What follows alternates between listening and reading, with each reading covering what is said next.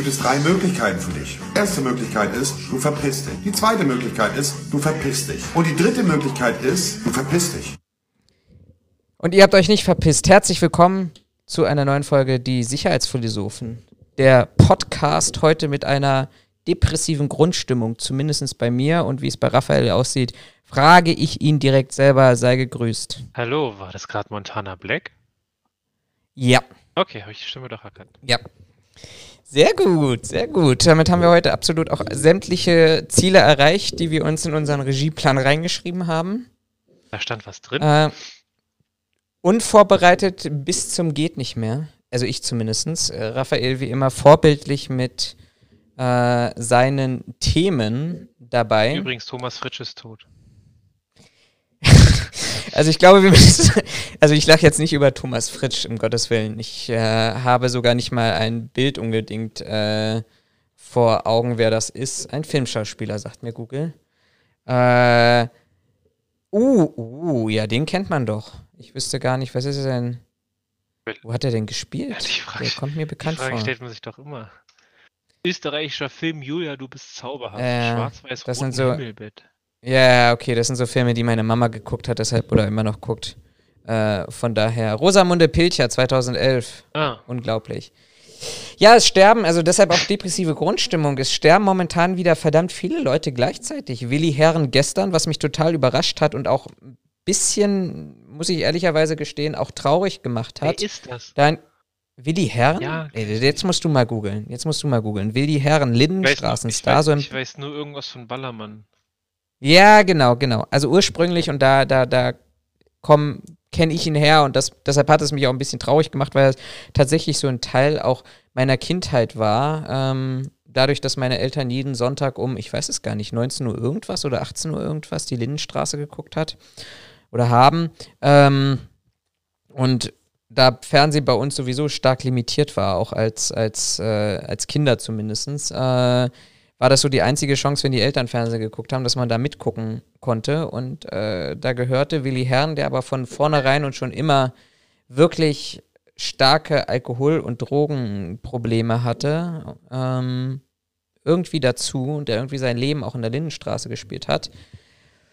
Ja, und der ist halt auch nicht sonderlich alt geworden. Ich versuche mal zu rechnen. 45. 36. Hier steht 45 in dem Artikel. Also Der laut, Schauspieler Wiki wurde 45 Jahre alt. Willi Herren. laut, laut Wikipedia, warte mal, habe ich mich jetzt verrechnet? Ja, ich habe mich verrechnet. Ja, Ach, war der ja, schlappe ja. 10 Jahre? Kann schon passieren, ey. Ach Gott, ich sag's dir. Ja, stimmt, steht auch da unten. Ich hätte nur runter scrollen müssen. Ja, also irgendwie, irgendwie, wenn, wenn ihr euch heute nicht so wohl fühlt und sagt, ihr habt keinen Bock auf depressive Stimmung, dann Schaltet jetzt ab.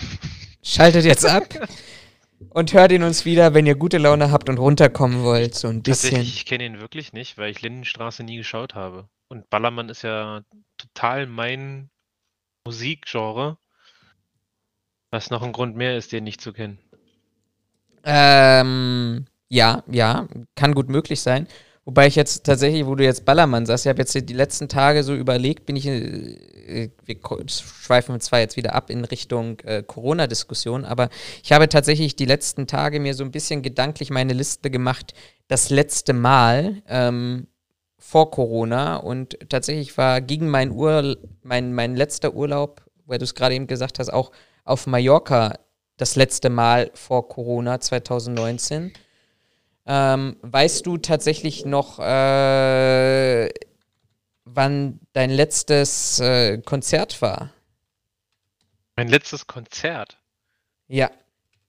Das war in der O2 World zu Nickelback. Das müsste 2018, 2017 gewesen sein. Okay, also äh, deutlich, deutlich vor, äh, vor der Zeit von, ähm, von Corona. Yes, sir. Also jetzt gar nicht so beeinflusst durch Corona. No, sir. Letztendlich. No, sir, yes, sir. Äh, ich versuche mal parallel rauszufinden, was mein letztes Konzert war. Ich weiß es, es war, es muss so im März 2019, 20, 2020 gewesen sein, Verzeihung, im März 2020 gewesen sein. Äh, unglücklicherweise musste ich mit dabei sein, weil es gar nicht mein Wunschkonzert gewesen ist, sondern meine Schwester hatte sich zum Geburtstag die Karten gewünscht gehabt. Gewünscht gehabt. Nicht nur gewünscht, sondern gewünscht, gewünscht gehabt, ja. Gewünscht gehabt getan. Und ähm, da bin ich dann tatsächlich mit ihr gegangen. Kurz danach ist dann der Lockdown eingetreten.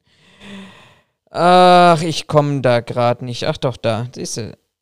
Sum 41. Sum 41 war das. Order in die kleinen World Tour. Genau. Sum 41, die sind doch auch schon arschalt. Ja, ja. Ein, ein Spruch, den meine Schwester immer noch feiert, war, dass einfach auch Punkrock äh, ist älter geworden und die meisten Menschen, die dort mit auf diesem Konzert standen, sahen so aus, als ob sie einen Babysitter bestellt haben mussten, um ausnahmsweise mal wieder rauszukommen. Ähm, also ganz, ganz viele junge Menschen tatsächlich, ähm, ja, letztendlich auch nicht mehr da. Also irgendwie die Musik wächst mit. Positiver Nachrichten aus New York, wir haben kurz vorher schon drüber gesprochen, ne? In New York sollten wir vielleicht uns auch hier in Deutschland anschaffen oder die Überlegung machen. In New York haben Aktivisten Corona-Geimpften tatsächlich eine Prämie geschenkt, nämlich sie durften sich ein gratis Joint abholen. Ähm, würde vielleicht den ein oder anderen hier in Deutschland tatsächlich äh, ähm, auch, ja, vielleicht motivieren. Ich weiß es nicht. Witzigerweise, wo hatte ich denn das? Ah ja, genau, bei uns auf Arbeit. Wir haben ja, ähm, mussten so ein, wir haben ja, Arbeitgeber sind in Berlin ja verpflichtet, ähm, Tests anzubieten, so wie in Sachsen. Ähm, und jetzt ist uns aufgefallen, in dem Raum, wo wir das momentan anbieten, gab es heute, äh, hat unser Catering-Dienst heute ähm, angefangen, ja, so, so eine Snackbar aufzubauen. Äh, und das haben wir dann halt auch unserem Chef gesagt, weil wir, wir wollten halt rausfinden, was da schiefgelaufen ist. Und da meinte er, ja, na, ist ja super äh, dass jeder, der jetzt quasi sich testen lässt, gleich noch äh, eine Belohnung bekommt. Meine ich so, ja, das ist die Vorstufe zu dem, was in Irland passiert ist. Da haben sie doch in deinem Lieblingspub bei einem Bier, haben, haben, hast du ein gratis Bier bekommen, wenn du dich hast impfen lassen. dann fing er an zu lachen, da muss ich jetzt auch gerade wieder dran denken. Äh, aber zum Lachen ist uns, äh, ist mir auch gar nicht. Warum wird mir denn KenFM auf Twitter vorgeschlagen? Ist ja ekelhaft. Das Tiefblicken. Das ganz tiefblicken, ja. Aber KenFM und Twitter ist tatsächlich äh, ein ganz gutes Stichwort. Wir haben ja heute Mittwoch, den 21. April, nehmen wir wieder immer ein paar Stunden vor Ausstrahlung auf. Und heute fand ja zum, ich weiß nicht wie vielten Mal, der Versuch in Berlin statt, die Bundesregierung zu stürzen und ähm, Ich dachte, die haben nur demonstriert gegen die, gegen das, gegen das neue Infektionsschutzgesetz. Ja, aber zwei Demonstrationen sind als Umsturz und Sturm auf den Reichstag angemeldet worden, offiziell. Also von daher, ich weiß nicht. Hast du die Bilder verfolgt? Hast du die Ereignisse in Berlin verfolgt? Ich habe nur verfolgt, wie die zwei Wasserwerfer und der eine gepanzerte Wagen auf ihrem Weg zurück zu ihrer Einheit an mir vorbeigefahren sind. Haben sie dich geimpft? Mit ihrem Wasser? Ja. Ich dachte, da ist Pfefferspray drin.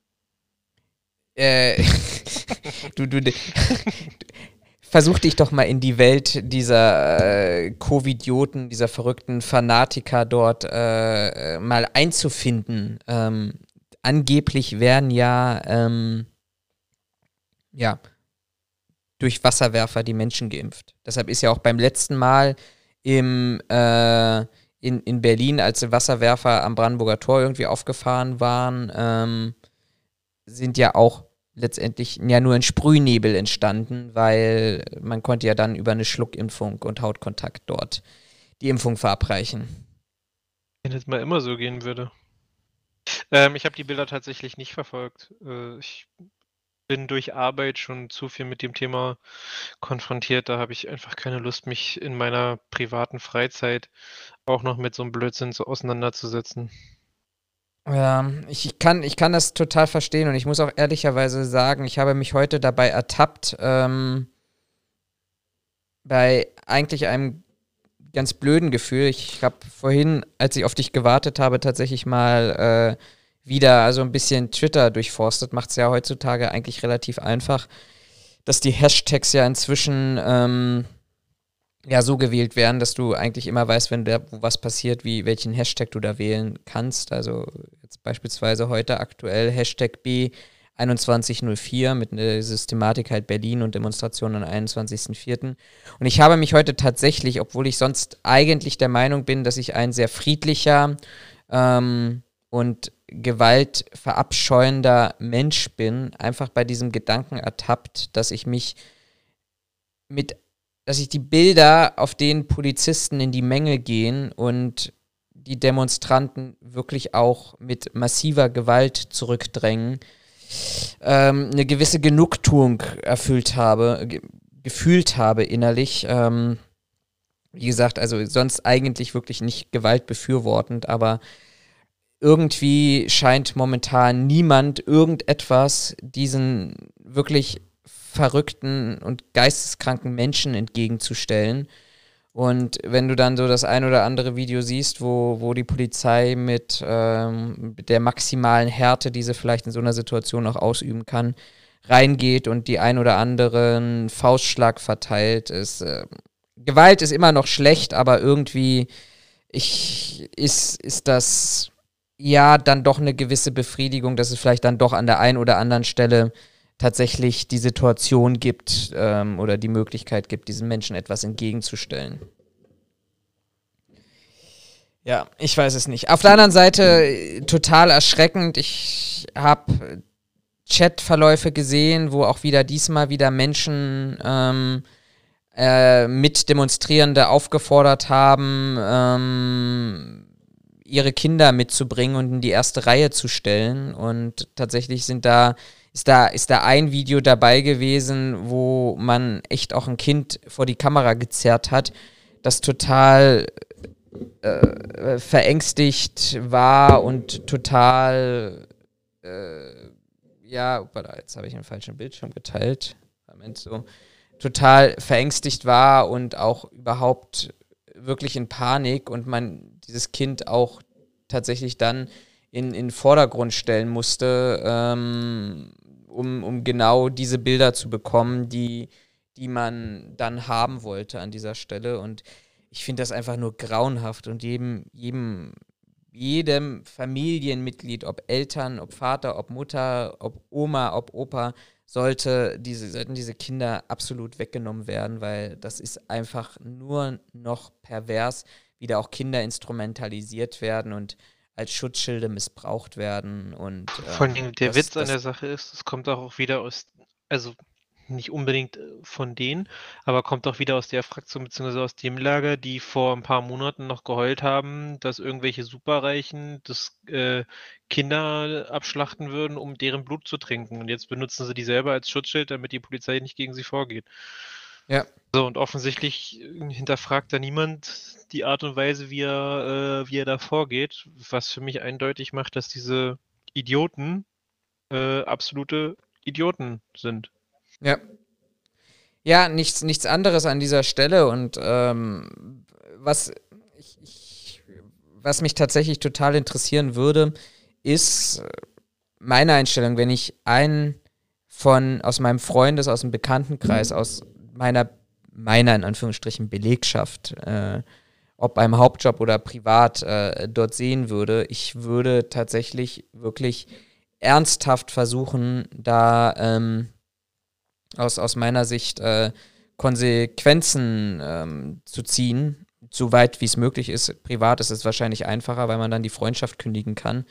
Auf, äh, äh auf im beruflichen Ebene muss man halt gucken, wie weit das rechtlich tatsächlich umsetzbar ist. Aber ich bin der ganz, ganz festen Überzeugung, oder nein, was mich, ich muss, muss jetzt mal meine Gedanken versuchen zu sortieren. Also, was mich am meisten tatsächlich daran erschreckt, ist, dass es, dass diese Menschen da rausgehen ähm, und sich ihr Gesicht für diese Sache in die Kamera halten, um es mal so zu formulieren.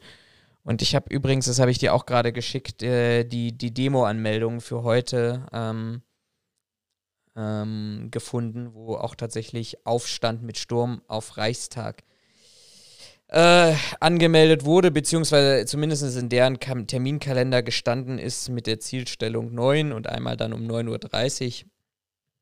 Also Merkel muss weg. Ähm, oh, das haben die doch nicht in den Antrag geschrieben. Nö, bestimmt nicht, aber ähm, ja, ist ich weiß es nicht, mir fehlen einfach die Worte dazu und ähm, es ist einfach wirklich nur noch pervers, wenn, wenn du dann auch die solche, solche Bilder siehst, wo dann eben äh, auch Befürworter, ich glaube, das ist der, der Ballweg, der da im Vordergrund steht, der steht da mit Judenstern und dem Tagebuch der Anne Frank ähm, vor Mahnmal hier ähm, äh, nahe des Brandenburgers Tors und äh, hält, hält da das hoch und vergleicht sich wieder mit, ähm, mit ähm, diesen, diesen Widerstandskämpfern. Äh, ist übrigens Sven Liebig, Entschuldigung, das ist nicht Ballweg, sondern Sven Liebig, äh, und vergleicht sich dann mit den Widerstandskämpfern gegen das Naziregime und ähnliches. Und gleichzeitig laufen auf diesen Demonstrationen Rechte und Rechtsextremisten damit rum. Äh, es ist einfach nur ekelhaft. Naja, depressive Folge haben wir angekündigt. So, ich denke mal, wir sollten umschalten zu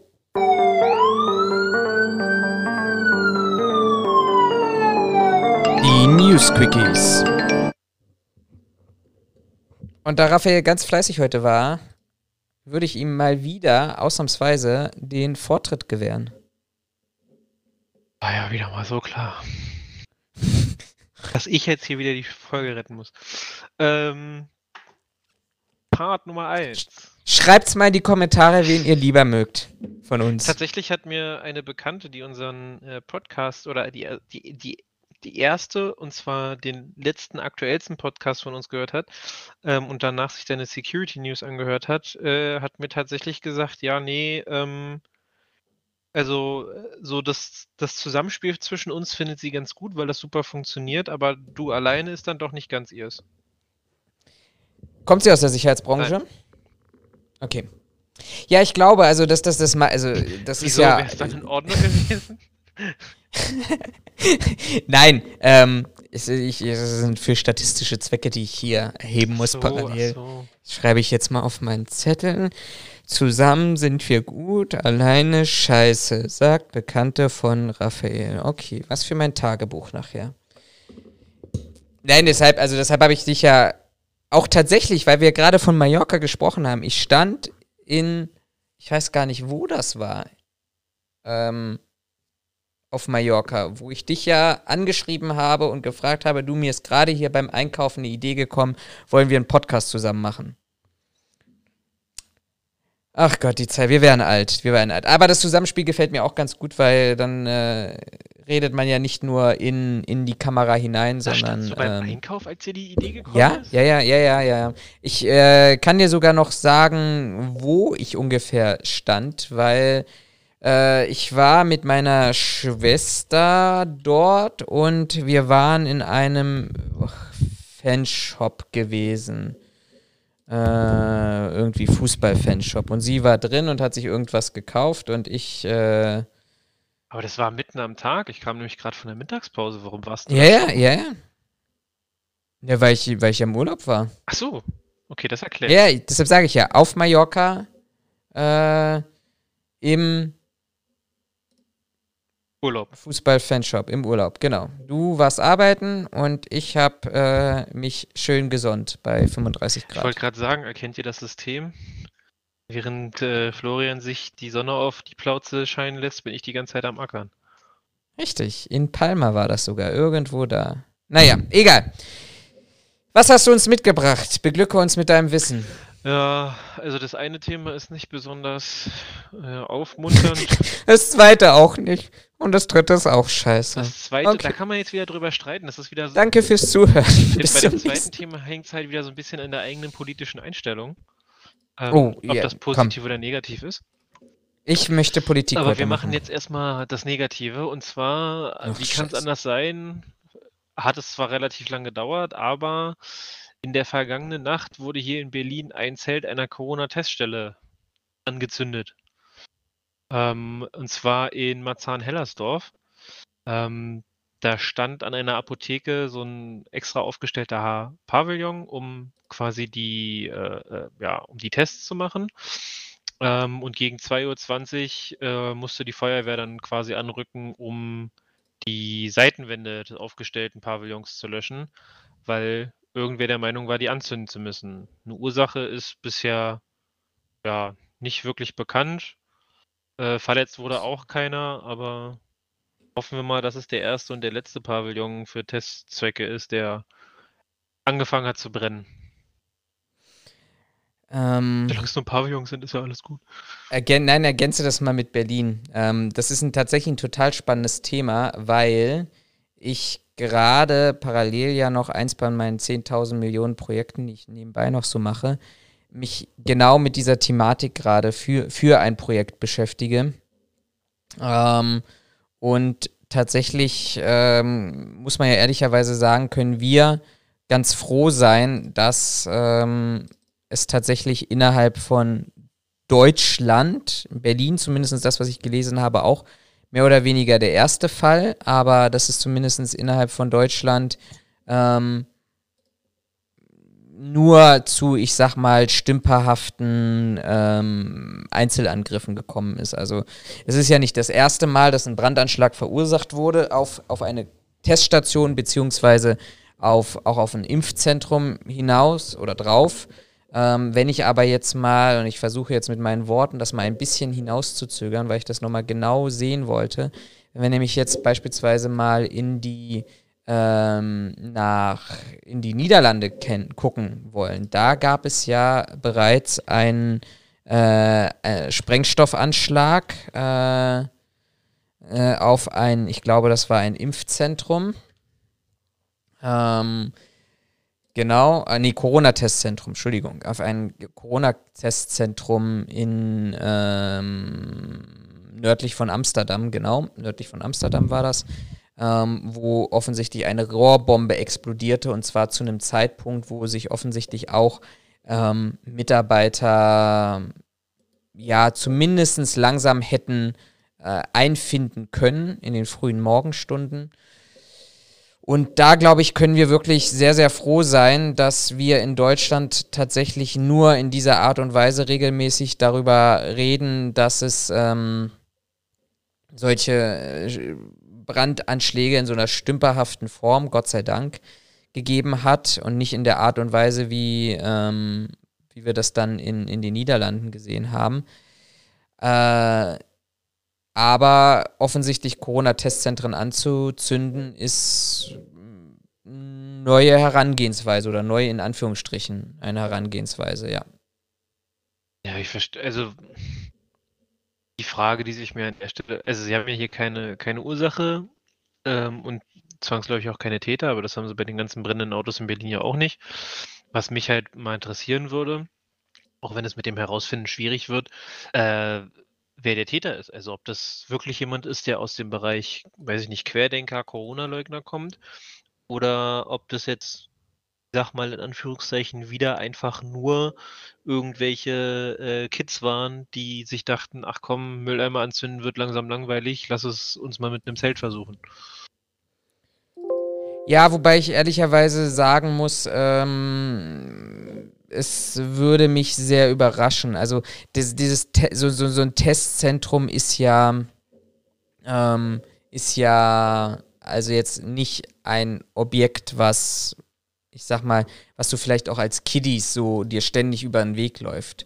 Ich würde fast sagen, im, im Rahmen einer Lagebeurteilung ist die Vulnerabilität im Kontext der Emotionalität, ach, ist das schön, ähm, tatsächlich äh, momentan eher wirklich so, dass ähm, ich glaube, das schon gezielt ist. Ich glaube, es wäre schon ein sehr, sehr großer Zufall an dieser, äh, an dieser Stelle, wenn denn das jetzt wirklich ein, Kind gewesen wäre. Übrigens, apropos Brandanschlag, ähm, aber mir ist äh, gerade eingefallen, wir hatten ja auch aufs RKI hier in Berlin einen Brandanschlag gehabt. Ach echt? Das habe ich gar nicht mitbekommen.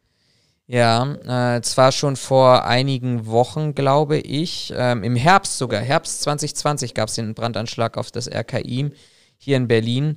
Ähm, und letzte Woche hat die Polizei nochmal gefahndet mit, ähm, mit äh, Bildern aus einer Videoüberwachungskamera, äh, aus einem Internetcafé tatsächlich, ähm, von wo aus dann auch der ähm, Drohbrief zumindest gesendet werden sollte. Ähm, sogar nämlich in der Nacht zum 25. Oktober. Es ist tatsächlich auch eine Person festgenommen worden, aber diese Person musste dann glücklicherweise aus ihrer Sicht höchstwahrscheinlich dann wieder freigelassen werden, weil sich herausstellte, dass sie es nicht gewesen ist. Aber die Stimmung heizt auf und das steht ja so ein bisschen ähm, im, im, im, im, im, Einklang mit den Warnungen, die ja auch Interpol rausgegeben hat, die das BMI rausgegeben hat, das, B, das, das BKA rausgegeben hat, dass die Stimmung angeheizt ist. Ähm, der Berliner Verfassungsschutz, glaube ich, hat, oder das Bundesamt für Verfassungsschutz sogar, hat in der vergangenen Woche angedroht, ähm, dass man höchstwahrscheinlich die gesamte Querdenkerszene beobachten möchte in Deutschland, weil man einfach eine Radikalität und eine Aggressivität feststellt, die, die gefährdend ist, auch staatsgefährdend ist. Ähm, von dabei, äh, von daher, wenn die Corona-Pandemie noch ein bisschen dauert, ich glaube, dann sind wir tatsächlich ähm, an einem Punkt, wo wir uns noch über die ein oder andere Überraschung in Anführungsstrichen freuen können. Ja, das habe ich ja schon öfter gesagt, dass, ähm, dass ich den Eindruck habe, dass das immer, immer schlimmer wird, was so die, ich sag mal, Radikalität angeht. Gucken, wie lange sich das noch zieht. Hm. Aber gleichzeitig, und das würde ich mal mit einem von, von meinen Themen weitermachen, gab es ja, ich glaube, das war gestern gewesen, richtig, richtig heftig Schelte für Deutschland, weil wir Deutschen sind abgerutscht im Ranking für Pressefreiheit weltweit. Ja, stimmt, das habe ich auch gelesen. Stimmt. Ähm, und zwar sind wir abgerutscht von gut, glaube ich, auf nur noch zufriedenstellend. Also zwei Stufen runter. Ja, gut, aber ähm, lustig. Nö, es wundert mich überhaupt nicht. Und ähm, das ist ja eigentlich das, was mich in dieser Corona-Pandemie erschreckt. Und ich glaube, wir haben das auch schon in einem der anderen, der vergangenen Podcasts darüber gesprochen. Ähm, nämlich, dass dieses Bild, das wir auch, glaube ich, als Deutsche und die Welt vielleicht von uns Deutschen hat, also fragt man eine jemand aus einem anderen Land, in Anführungsstrichen, definieren wir die Deutschen. Ordentlich, pünktlich, strukturiert, organisiert, äh, auf Zack, Nazis. Ähm, dass dieses Bild verrutscht, glaube ich, ganz gewaltig und wir stellen fest und sind vielleicht an der einen oder anderen Stelle gerade damit konfrontiert, dass ähm, wir ähm, eben das nicht mehr so in unter Kontrolle haben, dass wir das eben nicht mehr so teilen können und ausleben können, wie, wie wir uns vielleicht auch noch selber sehen. Und ich glaube, da hilft es schon ab und zu, dass wir ähm, immer noch mal reflektiert bekommen, dass wir eigentlich auf einem als Gesellschaft auf einen absteigenden Ast sind. Und so drastisch würde ich es tatsächlich ähm, auch mal formulieren. Wir kriegen es nicht hin, dass wir ähm, ähm, die, die Corona-Pandemie bewältigt bekommen. Wir kriegen es nicht hin, dass wir ausreichend Impfungen ähm, ähm, auf die Beine gestellt bekommen. Und wir schaffen es auch nicht, diejenigen, die in einem Kontext von zunehmenden Fake News, von zunehmenden Verschwörungserzählungen und Fantasien, die zunehmend zu einer Aggressivität führen, zu schützen, nämlich diejenigen, die für Pressefreiheit einstehen ah ja. Und auch tatsächlich den Großteil ähm, der Bevölkerung immer noch ähm, ja, informieren und immer stärker informieren, zu schützen. Und ähm, gut, ich, ich sehe da auch das, Pro also das ist ja nicht nur, ja. das ist ja nicht nur ein Problem der Politik oder der Gesellschaft oder was weiß ich, sondern es ist ja wieder ein ähm, in meinen Augen zumindest ein Problem mit vielen Ursachen. Also, dass, eine, dass immer mehr Journalisten, also es ist nicht richtig, dass Journalisten angegriffen werden. Ob die Journalisten, die da angegriffen werden, immer Vertreter der freien Presse sind, stelle ich jetzt mal so zur Diskussion, weil äh, wenn man sich heutzutage die Presselandschaft in Deutschland anguckt, dann mag das zwar frei sein, aber richtig ist das definitiv nicht mehr.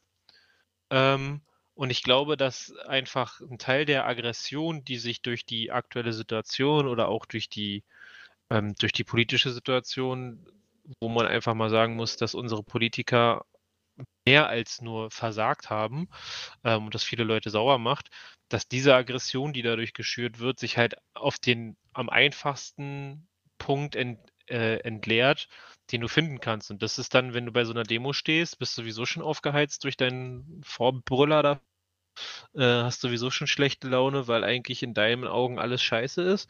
Und dann kommt da auch noch irgendwer mit einer Kamera um die Ecke gerannt, dann denkst du dir halt auch nur, na toll, die erzählen gleich auch noch irgendeine Scheiße über uns.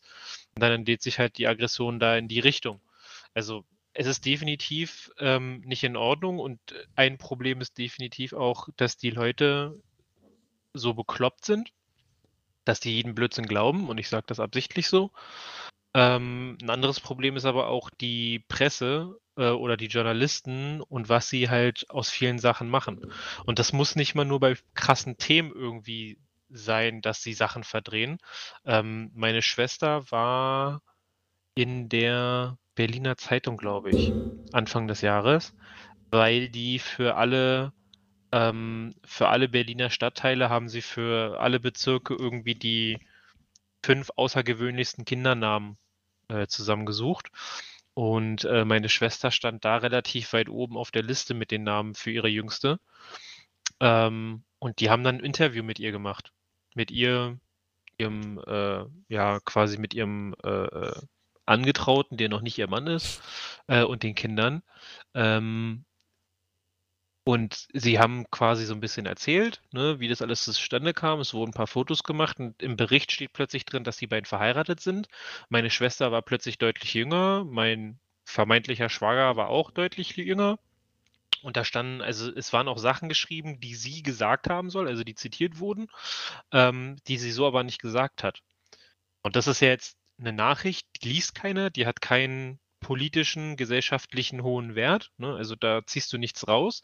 Und trotzdem wurde an so einer kleinen Stelle wurden die eigentlichen Tatsachen schon verdreht. Und wenn es an dieser kleinen Stelle schon anfängt, und ich glaube nicht, dass es daran liegt, dass die das falsch verstanden haben, ähm, sondern dass sie halt einfach das für sich entschieden haben, dass das so geiler klingt. Und wenn es an so kleinen Stellen schon das Problem ist, da wahrheitsgemäß zu gehen, dann brauchst du dich auch nicht wundern, wenn bei großen News alle Leute sich hinstellen und sagen, naja, ob das wirklich so gelaufen ist, das wage ich jetzt mal zu bezweifeln. So. Und das ist, denke ich, auch ein ganz krasses Problem, dass der Journalismus oder die Presse, die Berichterstattung in Deutschland sich selbst auferlegt hat. So, also, dass ich, dass ich hier ein Bildredakteur da oder was Bildredakteur? Ja, doch, der, hier der, der Chefredakteur von der Bild hat sich letztens erst über Twitter wieder irgendwer, über irgendwas aufgeregt, wo alle gesagt haben, naja, der, wer im Glashaus sitzt, sollte nicht mit Stein werfen. Ja, ist richtig, aber wir akzeptieren das. Und keiner geht hin und sagt, ey, was ihr macht, ist absoluter Schmutz, hört auf mit dem Blödsinn. Das ist halt, also ich habe, als du vorhin anfingst aus, auf, auszuführen, dass unsere Gesellschaft offensichtlich gescheitert ist, am Punkt, dass wir solche Sachen nicht einfangen können, ging mir schlagartig durch den Kopf, naja, vielleicht ist es aber auch ein, ein Muss. Also vielleicht hat unsere Gesellschaft einen, einen Punkt erreicht, an dem es an dem Scheideweg stand zwischen, wir können in eine Richtung gehen, die für alle zuträglich ist, oder wir gehen in eine Richtung, ähm, wo wir quasi wieder auf dem absteigenden Ast sind. Und ich hatte das Beispiel ja, ich weiß gar nicht, ob ich das hier schon mal gebracht hatte, aber auf jeden Fall im privaten Gespräch ähm, habe ich ja gesagt, das sind sich wiederholende Vorgänge. Also schaut man sich die Ägypter an. Die waren mal eins der krassesten Völker überhaupt. Die haben Mathematik mehr oder weniger erfunden beziehungsweise stark, äh, stark geformt und stark geprägt. Wenn du heute überlegst, was ist Ägypten heute? Ja, Ägypten ist zwar immer noch ein Land und die haben immer noch ihre Pyramiden, aber auf dem globalen Weltgeschehen haben die relativ wenig Anteil, bis auf ihre Frühlingsrevolution, die sie da vor ein paar Jahren hatten. Gleiches, guck dir die Maya an, kannst da auch nicht mehr, also es gibt es gar nicht mehr, sind komplett raus. Chinesen, die sind irgendwann mal mit der Seide um die Ecke gekommen, ähm, sind heute zwar noch ein Global Player, aber weiß nicht, wenn du die mit früher vergleichst, glaube ich, haben die auch ganz schön abgenommen. Deutschland, das Land der Dichter und Denker, das, da denken zwar viele, dass sie denken, aber äh, wie habe ich jetzt am Sonntag äh, gehört, die haben zwar ein Gehirn, aber bei denen ist in der Regel Licht an, aber es ist keiner zu Hause. Ähm, und ich glaube, das ist, das ist halt so, ich weiß nicht, also ich glaube, der Mensch ist so dumm, dass er aus solchen Sachen nicht lernen kann oder es nicht schafft, seine Gesellschaft daraus lernen zu lassen. Ähm, und wir waren an dem Punkt, an dem höchsten Peak, wo wir jetzt hätten quasi weitergehen können, also ich sag mal aufsteigen können.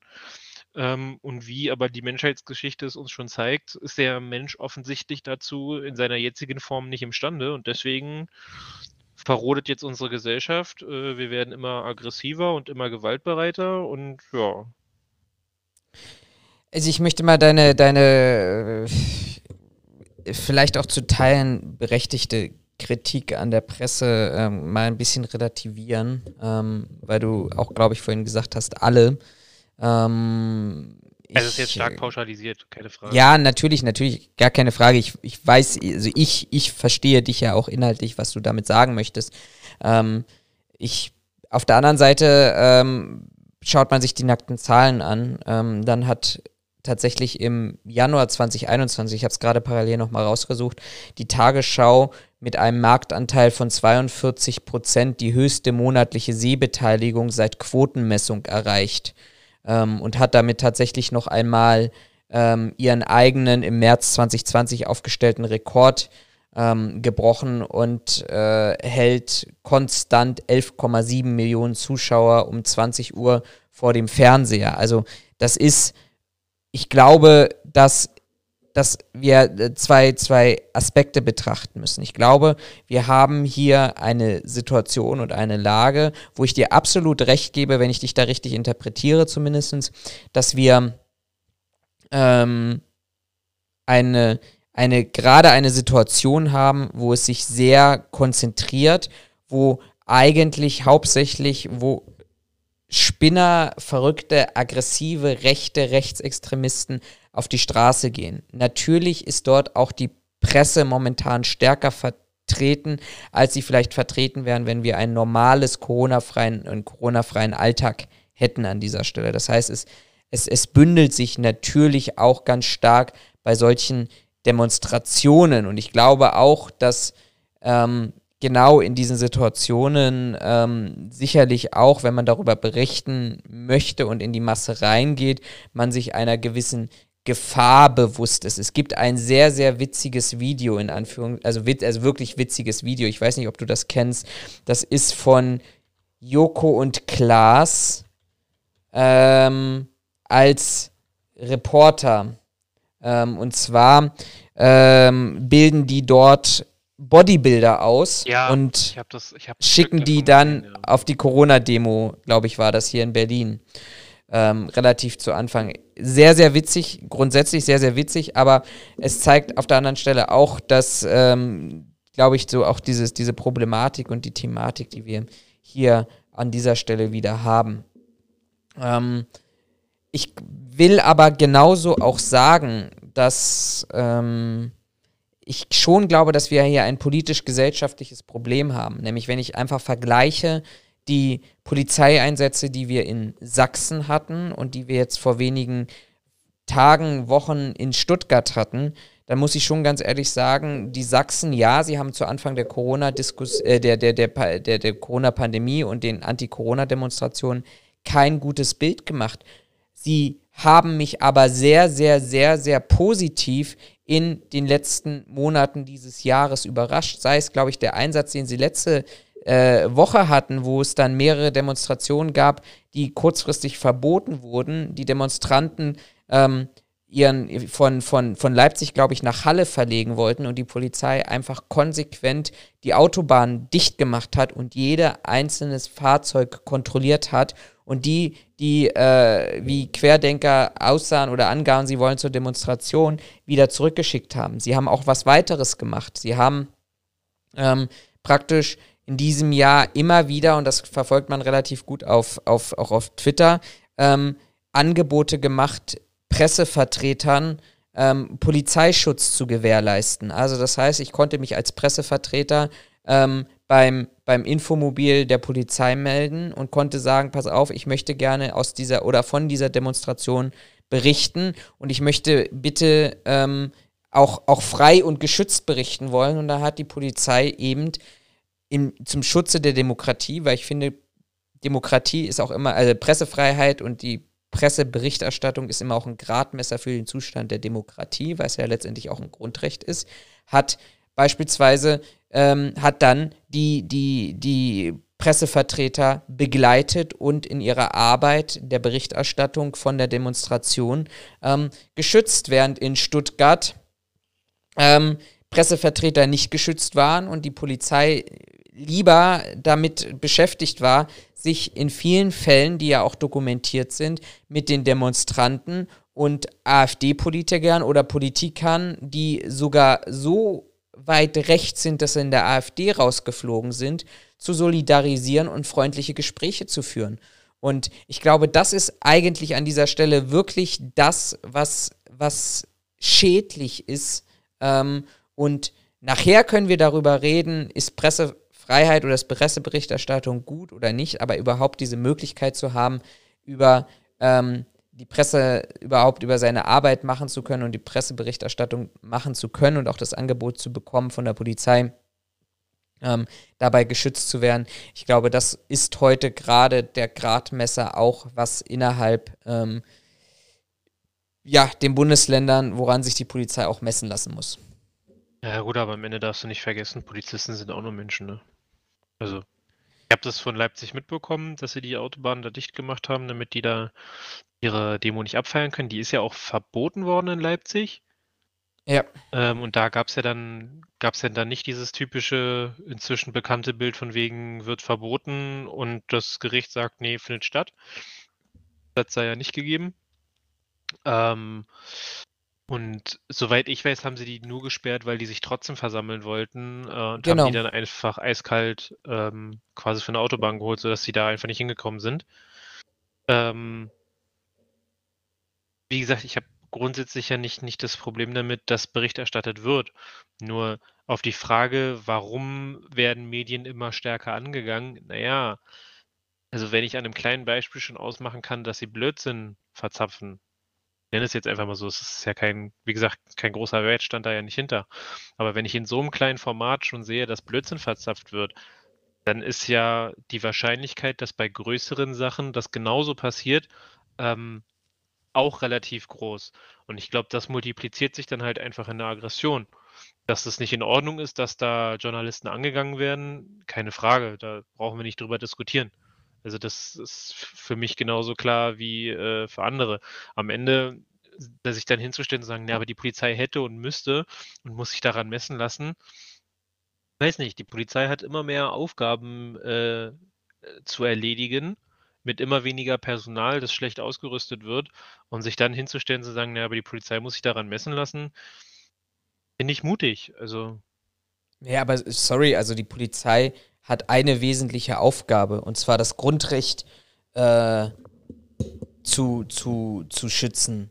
Deshalb heißt es ja Sicherheits- und Ordnungsgesetz, zum Beispiel in Berlin mindestens oder woanders Landespolizeigesetz. Aber geht es um die öffentliche Ordnung und die öffentliche Ordnung fließt ganz gewaltig mit ein, dass eben jeder das Recht hat, sein Grundrecht auszuleben. Und der Berliner äh, Polizeipressesprecher hat das heute in einem Interview ganz gut auch in den Demonstranten, äh, in der Demonstration hier in Berlin ganz, ganz, ganz gut auch dargestellt. Es soll ja jeder demonstrieren. Es dürfen ja auch die Bekloppten demonstrieren. Es gibt nur aber eben ein paar Spielregeln bei uns, die dafür zuständig oder die, die eingehalten werden müssen, um eben gewisse Rechte auszuüben. Da gehört es auf der einen Seite, dass ich auch als Gegendemonstranten keinen zivilen Ungehorsam, was ja allgemein ja immer noch mal positiv betrachtet wird, ähm, keinen zivilen Ungehorsam leiste, indem ich versuche, irgendwie Straßenblockaden oder ähnliches zu machen oder Demo äh, gegen Demonstranten mit Gegendemonstranten sich gegenseitig anzugreifen. Aber da zählt genauso auch, dass ich eben die Möglichkeit habe, ob das nun seriöse Presse ist, unseriöse Presse oder KenFM oder sonst irgendjemand, irgendwelche Spinner, dass alle die Möglichkeit haben, friedlich, unbeschadet ähm, und ohne Gefahr von ähm, dieser Demonstration berichten zu können. Und da sehe ich maßgeblich, da sehe ich wirklich maßgeblich an vorderster Front tatsächlich die Polizei dafür verantwortlich, die diese Aufgaben zu erledigen hat. Naja, aber das ist ja genau das, was ich. Ich sage ja nicht, dass die Polizei das nicht mehr machen soll. Nur du erwartest von einer Behörde, die personell und von ihrer Ausrüstung her immer schlechter aufgestellt ist, dass sie immer mehr Aufgaben bewältigt. Und das sehe ich halt nicht. Also, das ist ja genauso, äh, als wenn man dir erzählt, ja, ab sofort, weiß ich nicht, musst du für die Deutsche Bahn äh, noch die Feuerwehr machen. So, und am besten musst du auf jedem Zug mitfahren. Das wird einfach nicht funktionieren, wenn du das alleine machen sollst. Und darum geht es mir, dass du bei den Polizisten, unabhängig davon, dass es Menschen sind, noch Leute bei hast, die wahrscheinlich eher auf der Seite der Demonstranten sind, als auf der Seite der, der äh, Journalisten. Ja, scheiße, das ist nun mal in jedem Bereich so, da kommst du nicht drum rum. Ähm, aber sich hinzustellen und von der Polizei Sachen zu erwarten, die sie nicht leisten können, weil sie es vielleicht einfach gar nicht sehen, also unabhängig, ob man das jetzt weiß oder nicht, aber bei dem Vorfall hier in Berlin war es ja so, dass sie die, äh, dass sie das Journalistenteam in der Seitenstraße ab, äh, fernab, also in Anführungszeichen fernab von der Demo ähm, äh, angegriffen haben. Da kann man der, Feuer, äh, der Polizei jetzt nicht den Vorwurf machen, ja, das, da hättet ihr vorgehen müssen. Ja, wie denn? Die haben das nicht mehr mitbekommen. Das ist das, was ich. Du meinst der Angriff auf das äh, Heute-Show-Team? Ja, genau.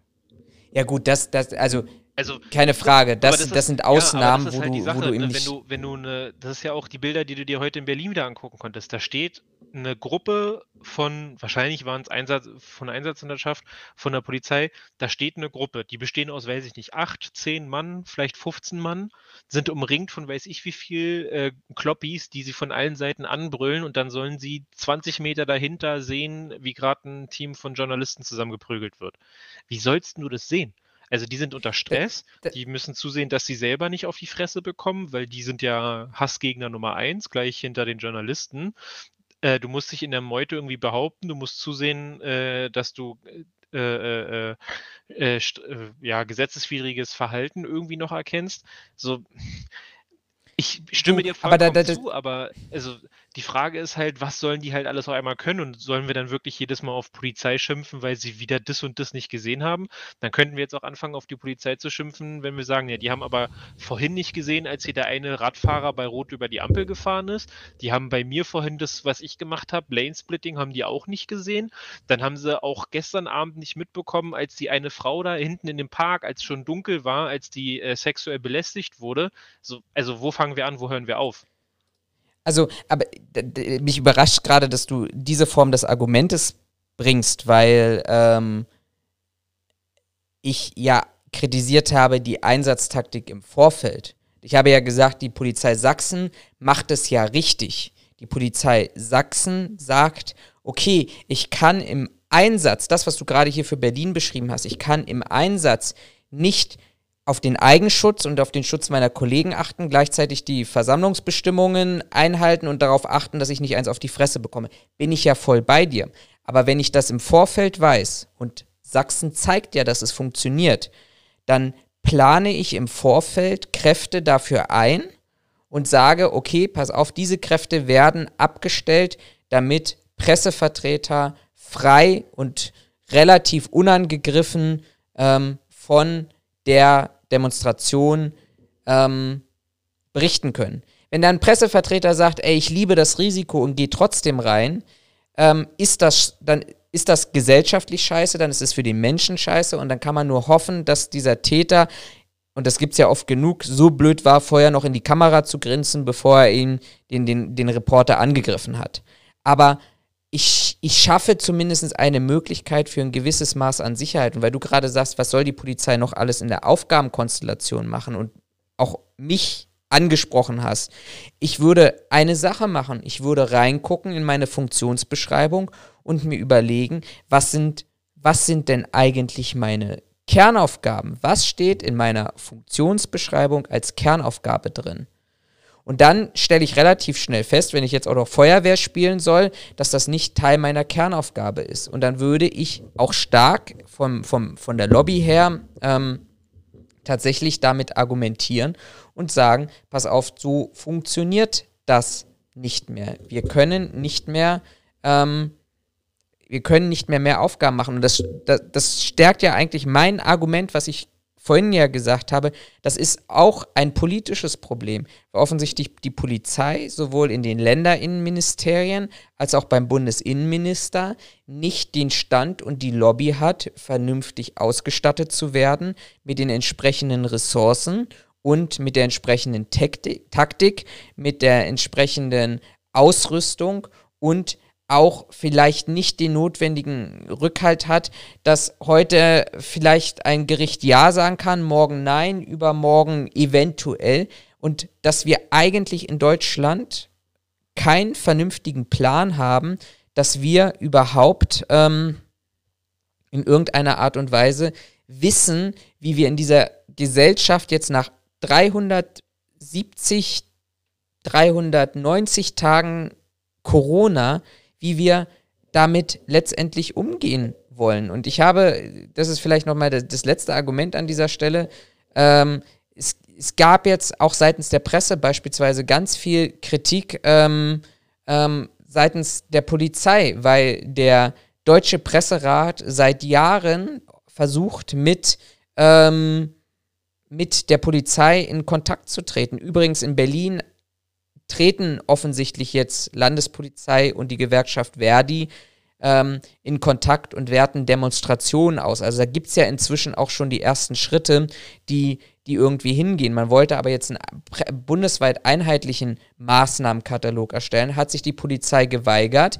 weil, und formiert jetzt eine polizeieigene Arbeitsgruppe, wo keine Pressevertreter anwesend sind. Und das sind halt für mich immer wieder so, so Zeichen, wo ich mir sage, ja, also dann, dann holt doch bitte, wie wir es auch in der Wirtschaft machen würden, dann holt doch bitte die Betroffenen mit an den Tisch und dann lasst uns darüber reden, wie wir in der Gesamtheit vielleicht es schaffen können, ähm, diesem Problem zu begegnen.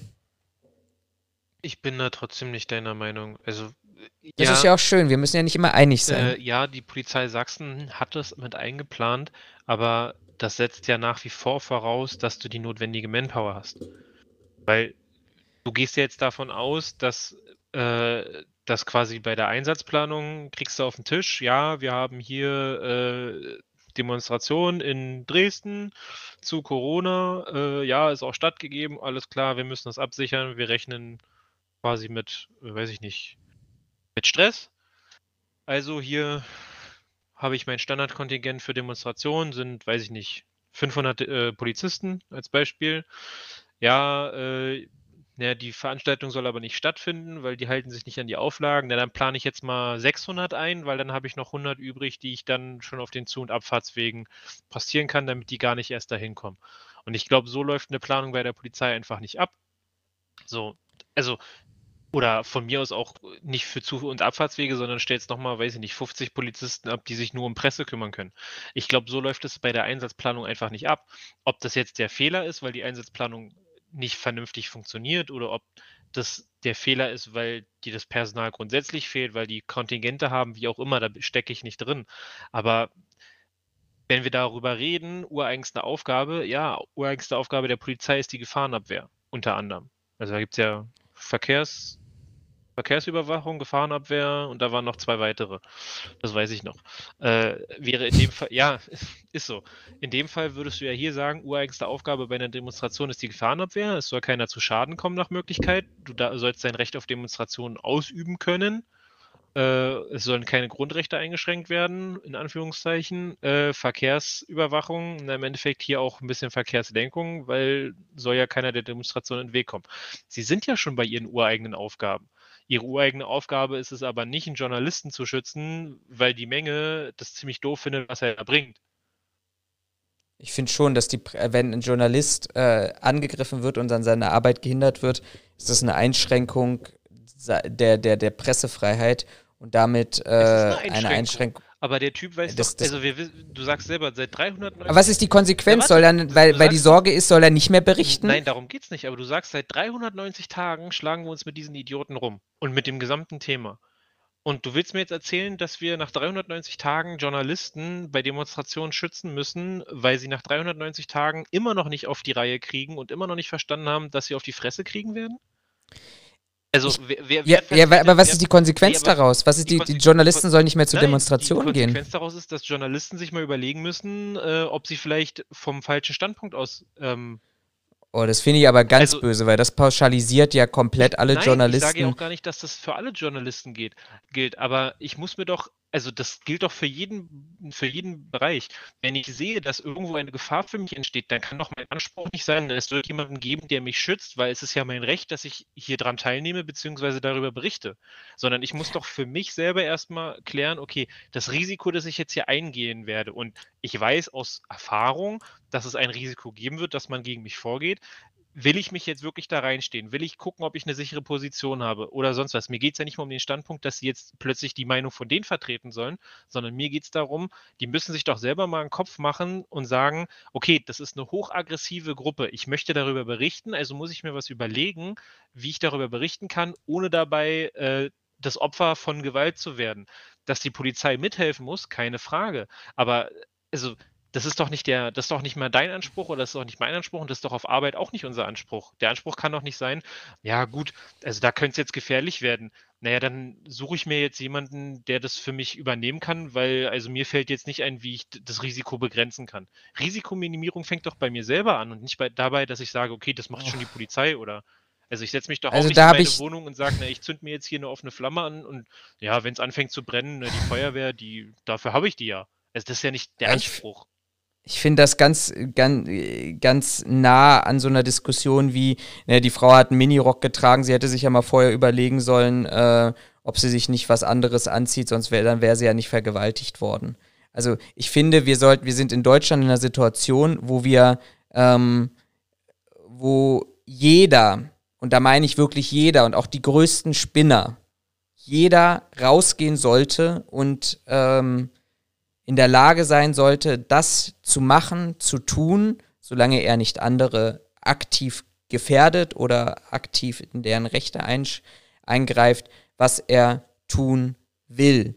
Ähm, und da geht es auch darum, dass die Spinner hier erzählen dürfen, dass kleine Kinder von pädophilen Ringen äh, angestochen werden und das Blut getrunken wird.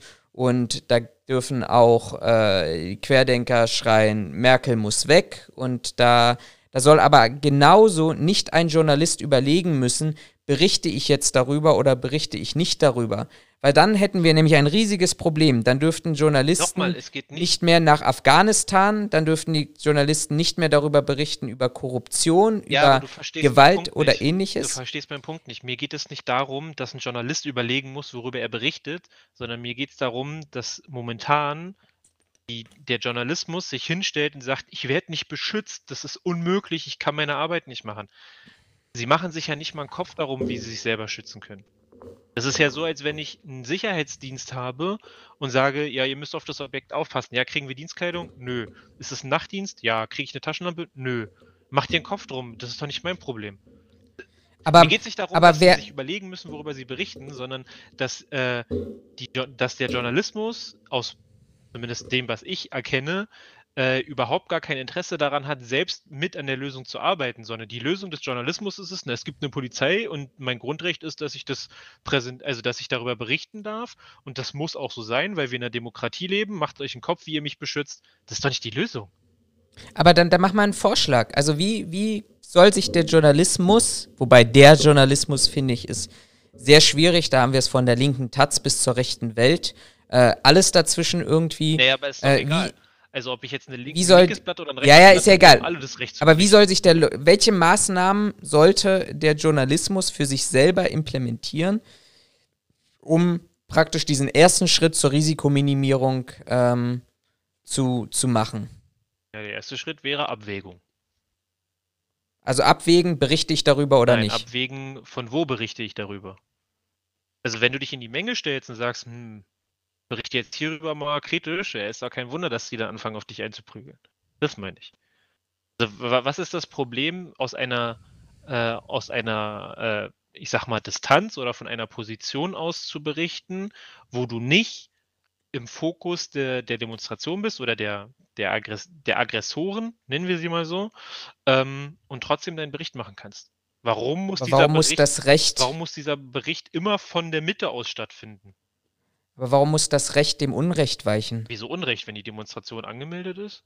Außerdem Ja, aber diskutieren wir jetzt das darüber- Recht, darüber zu berichten aus einer Versammlung heraus, muss Nee, nee, ja nee, nach diesem. Argument her. Dein Recht ist, dass du darüber berichten darfst, aber dein Recht ist doch nicht, dass du aus der Mitte der Demonstration darüber berichten darfst. Das ist jetzt eine Interpretation des eigentlichen Rechts. Hm. Also ich finde schon, dass eine, eine, eine öffentliche Demonstration zu allen zugänglich sein muss. Und das gilt doch, auch. darum- wir diskutieren doch nicht darüber, dass die da nicht dran teilnehmen dürfen. Sie dürfen ja dran teilnehmen, aber sie müssen. Aber sie sollen halt aus einer sicheren Position das machen. ja, sag mal, würdest du auf die Idee kommen, wenn du weißt, also das jetzt, ich weiß, dass ich weiß, dass du da jetzt gleich einen Storm drauf abfeierst, aber du kommst doch als schwarzer Mitbürger auch nicht auf die Idee, dich in eine Gruppe von Nazis zu stellen, zu sagen, ey, es ist mein gutes Recht, mich hier hinzustellen und euch zu sagen, wie scheiße ich euch finde. Da ist doch klar, was passiert.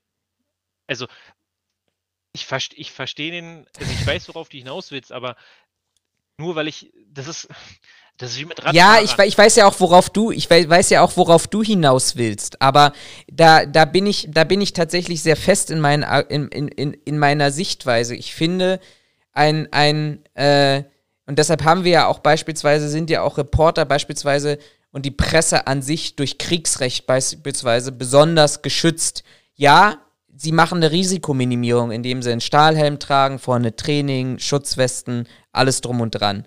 Aber nichtsdestotrotz sind wie humanitäre Kräfte und, und Pressevertreter sind diese vom Kriegsrecht besonders geschützt und dürfen weder von der einen noch von der anderen Partei angegriffen werden. Und nichts anderes sehe ich hier. Also eigentlich, eigentlich müsste die Lösung sein, um vielleicht mal in Richtung eines Kompromisses zu kommen, eigentlich müsste die Lösung sein, dass sich die Gesellschaft darauf einigt, dass jeder, egal aus welcher Perspektive, rechts, links, Mitte, oben, unten, Verschwörung, Nichtverschwörung, darüber berichtet, ähm, grundsätzlich geschützt ist und dass auch ein, ein, bleiben wir mal bei KenFM, weder von Gegendemonstrationen angegriffen, mit Eiern beschmissen wird, attackiert wird oder ähnliches, genauso aber wenig ein ARD-Team sich hinstellen kann und ähm, auch aus einer Menge heraus berichten kann. Das, das müsste doch eigentlich das gesellschaftliche Verständnis, weil dort draußen ja auch letztendlich auch sehr viele diejenigen, die ja immer dazu schreien, wir müssen unsere Demokratie schützen, wir müssen unsere Demokratie schützen, ja auch diejenigen sind, die auch am wenigsten eigentlich die Grundwerte unserer Demokratie an dieser Stelle vertreten. Das ist vielleicht der Kompromiss, dass wir als Gesellschaft stärker darauf Wert legen müssen, ähm, dass wir zu den Grundwerten vielleicht wieder zurückkommen. Also ich, ich sehe hier an deiner, an deiner, nenne es jetzt mal an deiner Sichtweise, sehe ich jetzt zwei markante Probleme. Problem eins ist, du gehst hier von einem, also die Schützenswerte oder das Schützenswerte am Journalismus begründest du jetzt aus dem Kriegsrecht, was ich hier bei uns einfach Nein, nein, nein, sehe. nein, nein. Äh, Nein, nein, nein. Ich sage nur, dort ist es ja auch verankert. Ja, Moment, ich bin noch nicht. Ja, Und das war ja nur das Argument zur Risikominimierung. Im Kriegsrecht ist auch verankert, dass äh, Sanitäter nicht angegriffen werden. Denn äh, das mag in der Gesellschaft Richtig. auch verankert sein, aber das setzt immer voraus, dass alle die gleiche Sichtweise drauf haben. Beispiel Afghanistan-Krieg. Da werden, äh, da werden Konvois angesprengt, damit Sanitäter kommen, damit sie die dann erst recht weg, äh, wegsprengen können. Die haben zu meiner Bundeswehrzeit hat man äh, äh, Kranken- oder Sanitätsfahrzeuge schon nicht mehr mit dem Roten Kreuz ausgestattet, äh, beziehungsweise nicht mehr gesäubert, dass du das Rote Kreuz sehen konntest, weil Fahrzeuge mit einem Roten Kreuz ein besonderes Ziel unter dem Feind war. Die haben sich für ein Gesetz, das die Gesellschaft gemacht hat, einfach nicht interessiert. Und wenn du jetzt schon kommst mit, die sind besonders schützenswert, dann musst du auch davon ausgehen, dass die Leute, um die es da gerade geht, und die sind ja hier, unsere Demokratie wird angegriffen, wir müssen den Bundestag stürmen, die wollen die ganze Scheiße ja abschaffen. Also Scheiße jetzt im übertragenen Sinne.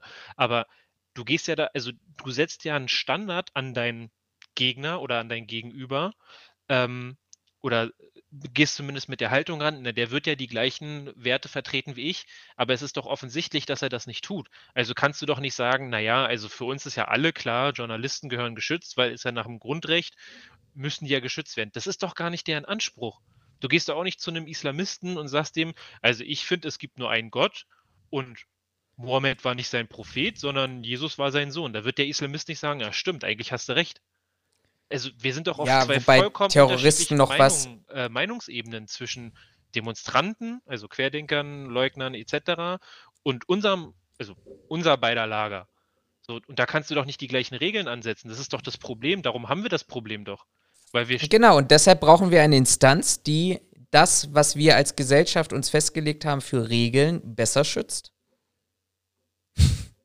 Okay, ich sehe, ich glaube, wir kommen, wir kommen an diesem, ja, wir kommen an diesem Punkt nicht weiter. Ich, ich, ich, ich hätte jetzt noch das Argument zu sagen, dass ich von dem wirklich äh, sehr, sehr mutigen, muss ich ehrlicherweise sagen, Journalisten und jungen Journalisten, Julius Geiler, äh, gerade noch mal so parallel ein Twitter-Video sehe, das hier, äh, upala, das hier, das hier abläuft, wo ich mir dann einfach sage, also um noch mal auf, auf diese Argument, nee, auf diese Diskussion noch mal zu kommen, zu sagen, ähm, die Polizei hat keine Ressourcen. Also wenn ich jetzt hier gerade sehe, dass durch einen Tiergarten, nicht Tierpark, Tier, Tiergarten, äh, gerade zwei Polizisten reinstürmen und von noch einem dritten Zivilpolizisten offensichtlich unterstützt werden, äh, während außen herum eine Masse von vielleicht 100 bis 200 äh, Demonstranten steht, die die Polizisten angreifen wollen und filmen wollen, dann würde ich sagen, ganz ehrlich, stell diese drei Leute, anstatt da im Tiergarten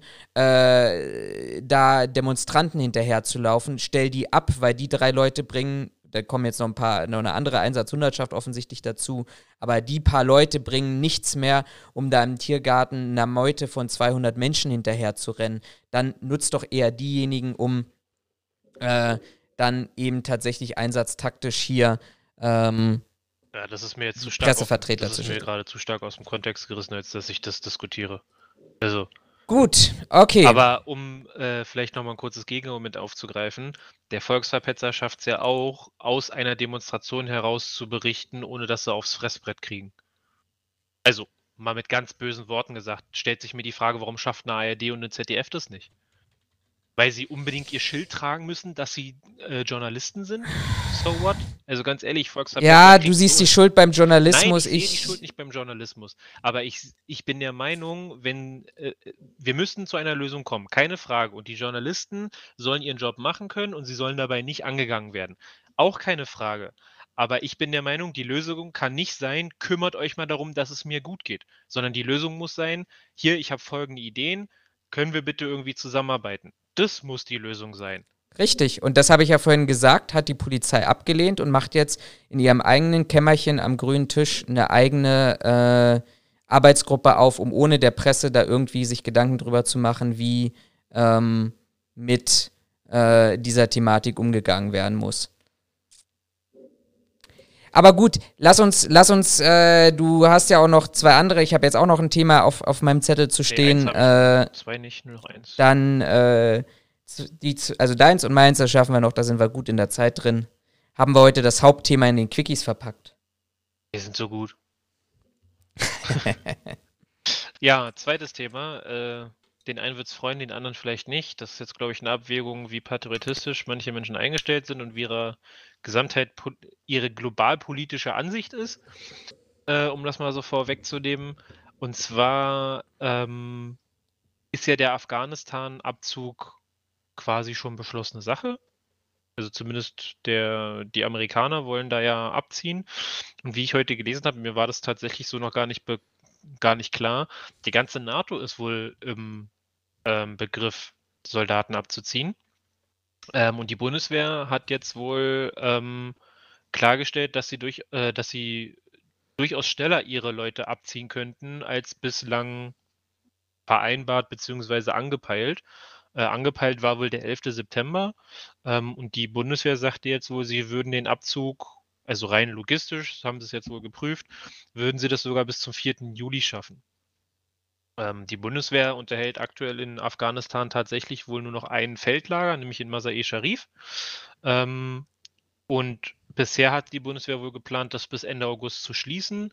Ähm, wir sind da Teil dieser NATO-Mission äh, von Afghanistan. Und was ich auch nicht wusste, ich weiß nicht, ob du das wusstest, Deutschland ist nach ähm, den USA die Nation, die das größte Kontingent an Soldaten stellt. Echt? Ja, ich genauso habe War, war mir jetzt auch nicht bewusst. Also diese, so äh, bewusst. Die, die, das, das US-amerikanische Kontingent umfasst wohl in etwa 10.000 Soldaten und das zweitgrößte Kontingent sei das der, Deut äh, der deutschen Bundeswehr mit rund 1.100 Soldaten. Okay, steht da was zu den Briten? Weil die waren ja eigentlich nee, auch leider stark nicht. vertreten hatte, gewesen. Genau, das wäre nämlich auch meine Vermutung. Ich hätte nämlich auch gedacht, dass die Briten an zweiter Stelle stehen, weil die sind ja sag mal so, was die Amerikaner und ihren Krieg angeht, sind, hängen die ja immer hinten mit dran, so, sag mal, wie, wie irgend so ein, wie, wie bei so einem, in so einem Film, wenn du irgendwie so eine Gang siehst mit dem einen Typen, der krass aufgebaut ist, hast du meistens dahinter noch so einen Lappen stehen und das ist derjenige, der am meisten Stunk macht. Und so stelle ich mir manchmal die Briten vor, wenn es um Kriege geht mit Amerikanern. Hast du den dicken Amerikaner vorne stehen, hart austrainiert, am besten mit einer großen Knifte und dahinter steht irgend so ein Lauch. Ein Brite, wahrscheinlich noch mit so einer Frisur wie der Johnson. Und der ist am Pöbeln die ganze Zeit. So habe ich mir das immer vorgestellt. Äh, leider steht zu denen hier nichts dazu. Ähm, wie gesagt, man kann sich jetzt, äh, man kann sich jetzt darüber äh, äh, ja, freuen oder ärgern, dass wir da abziehen. Ich finde es per se gar nicht verkehrt. Ähm, sie schreiben hier, dass sie tatsächlich die Mission in Mali allerdings aufstocken wollen. Also wir sind ja noch in Mali unterwegs, auch hier so eine ähm, äh, humanistische Humanitär, Aufhilfe. hm. Ähm, wo auch wieder irgendwer ausgebildet wird durch uns. Ich weiß nicht, ob Sicherheitskräfte waren, aber da sind wir auch unterwegs und wie man sie kennt, die FDP hat sich natürlich jetzt gleich wieder darüber aufgeregt, ähm, dass wir uns an den, äh, an den Nationalfeiertagen der Amerikaner ähm, ja, orientieren, was den Abzug angeht. Der 4. Juli ist ja Tag der Freiheit, Independence Day, ja. Ja. Ähm, und der 11. September ist ja, denke ich, jedem klar, ist äh, Anschlag auf das World Trade Center. Fand ich ganz interessant. Äh. Bin ich mal gespannt, wie schnell wir die jetzt abziehen und ob wir die überhaupt abziehen. Haben wir dann, steht dazu was? Haben wir dann jetzt endlich unsere Freiheit gewonnen am Hindukusch? Ja, da, da hast du, haben sie nichts geschrieben. Also, Das war eine der beschissensten Begründungen überhaupt. tatsächlich habe ich, also, so- glaub es mir oder glaub es mir nicht, als ich noch bei der Bundeswehr war, ähm, haben wir den Militärpfarrer kennengelernt äh, im Zuge der Grundausbildung und selbst der hat sich hingestellt, hat gesagt, ja, äh, ich sehe das auch so, dass unsere Freiheit am Hindukusch verteidigt wird. Da dachte ich mir so, boah, das sind starke Worte für einen Militärgeistlichen, also für einen Geistlichen an sich, sich hinzustellen, zu sagen, ja, ist richtig, dass wir Menschen töten in einem anderen Land, damit unsere Freiheit verteidigt wird. Ich sehe das nach wie vor nicht so. Also ich habe das damals schon so nicht gesehen und der Militärfahrer war nach diesen Worten für mich auch ziemlich genau gestorben. Ich habe ab dann geschlafen. Wortwörtlich? Nee, Nein, das okay. nicht, aber also mal davon abgesehen, dass der nicht meiner Konfession äh, entsprach, war der Typ für mich unten durch, weil das ist, weiß ich nicht. Ich bin immer der Meinung, oder, oder mein Verständnis von der Religion ist, dass sie sich aus solchen politischen Sachen raushält, aber der Vatikan kann das ja auch nicht. Von daher, ähm, naja, was soll man dazu sagen? Ähm, aber der Mann, also seine Worte haben mich ab dem, ab dem Zeitpunkt nicht mehr interessiert. Äh, Ich glaube auch nicht, dass wir die Freiheit bisher gefunden, geschweige denn verteidigt haben. Ähm, Sondern wir haben nur herausgefunden, dass das ein ziemlich teurer Einsatz für uns geworden ist, äh, mit mehr. Ja, ich habe gerade Zahlen übrigens, leider nur bis 2018. Na, soweit ich Ähm, weiß, ich glaube, da sind bis, ich glaube, 49 oder 69 äh, Bundeswehrsoldaten sind innerhalb des Einsatzes gestorben. 55, das habe Oh, ich gerade eben 55, gelesen. Okay. Dann habe ich mich. Insgesamt. Aber wir haben leider nur bis 2018 hier, hat uns das ungefähr 9,7 Milliarden Euro gekostet. Hätten wir die mal in den BER gesteckt, wäre er früher fertig gewesen. Das ist, äh, also das, da, da da bin ich wieder an diesem Punkt. Ich, ich mache heute einfach mal Politikkritik. Ähm, aber ich bin wieder an diesem Punkt, wo ich mir einfach denke, ganz ehrlich, das hättest du dir mal in der Wirtschaft erlauben sollen. Für etwas, du gehst hin, machst eigentlich mehr kaputt wahrscheinlich, als, äh, als du aufgebaut hast. Ich kenne mich da zu wenig aus, aber ich würde das jetzt mal pauschal so sagen. Äh, deine Männer werden getötet, es kommen Hunderte traumatisiert zurück. Ähm, und teilweise dann gehst du irgendwann verletzt. und verletzt, genau, verletzt und traumatisiert zurück und dann gehst du irgendwann wieder, sagst du dann irgendwann, ja, haben wir uns eigentlich vielleicht dann doch anders vorgestellt, dann gehen wir jetzt wieder nach Hause und du hinterlässt ein, ein, ein Land in Schutt und Asche, inklusive einer nicht stabilen Regierung, Bevölkerungsstruktur etc. Und ich wette mit dir, wenn man sich einfach nur die Systematik anguckt von Afghanistan in 15 Jahren, in 20 Jahren, marschieren wir da wieder ein. Ich glaube, also mich, ich weiß tatsächlich gerade nicht, wie die, wie die Bundesregierung oder generell wie unsere Politiker das Thema darstellen. Also ob sie sagen, hey, das war ein voller Erfolg, cool, jetzt können wir unsere Leute abziehen. Hier, dazu steht hier leider auch nichts, weil das würde mich auch mal interessieren, ob sich eine Bundesregierung jetzt hinstellt und sagt so, ja, okay, wir haben zwar ordentlich Geld verbrannt, aber im Endeffekt, also die Mission war ja erfolgreich. Wage ich zu bezweifeln, aber dass die Bundesregierung grundsätzlich eine andere Ansicht hat als ich. Das ist ja nichts Neues. ähm, was ich, äh, also ich weiß tatsächlich auch nicht, ob wir da mehr Trümmer hinterlassen haben als, als vorher. Das wundern wird es mich tatsächlich nicht. Ähm, was ich glaube, was aber auch so, also womit offensichtlich keiner gerechnet hat oder worüber sich keiner Gedanken gemacht hat, wir sind ja da in ein Land einmarschiert, einer komplett anderen, also das, das einer komplett anderen Religion äh, zugrunde liegt. Ne? Also der Islam ist da ja deutlich stärker. Ähm, mhm. Und du hast vor allem eine komplett andere Kultur. Also ich habe relativ viel von ehemaligen Kameraden und so weiter, auch von ihren Einsätzen gehört, dass die viele Sachen einfach überhaupt nicht fassen konnten, wie die da leben oder wie deren Einstellung zu verschiedenen Sachen ist. So Pünktlichkeit war immer wieder so ein Thema, das aufkam. So, da hattest du dann Leute in der Ausbildung bei Bundeswehrsoldaten, die sind am ersten Tag gekommen, am zweiten sind sie gar nicht gekommen, am dritten kamen sie dann drei Stunden später. Ähm, wo ich mir denke, ja, aber also ich glaube, die haben einfach kulturell eine ganz andere, eine, eine ganz andere Vernetzung mit solchen Themen.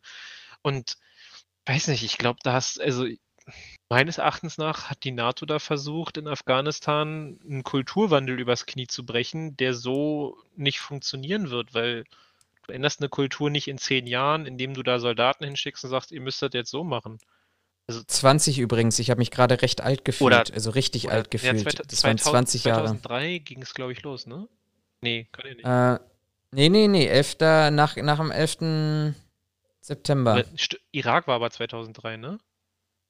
Irak war ein bisschen später, genau. Ah, okay, gut, dann habe ich das gerade verwechselt. Ähm, genau, weil das war ja das, das war ja die, die an, da ist ja so viel schief auch gegangen. Das war ja, oder äh, gelogen worden. Ähm, ja, viel. Das war ja praktisch der, der Konterschlag da gehörte ja auch gegen die Anschläge genau, des World Trade Centers.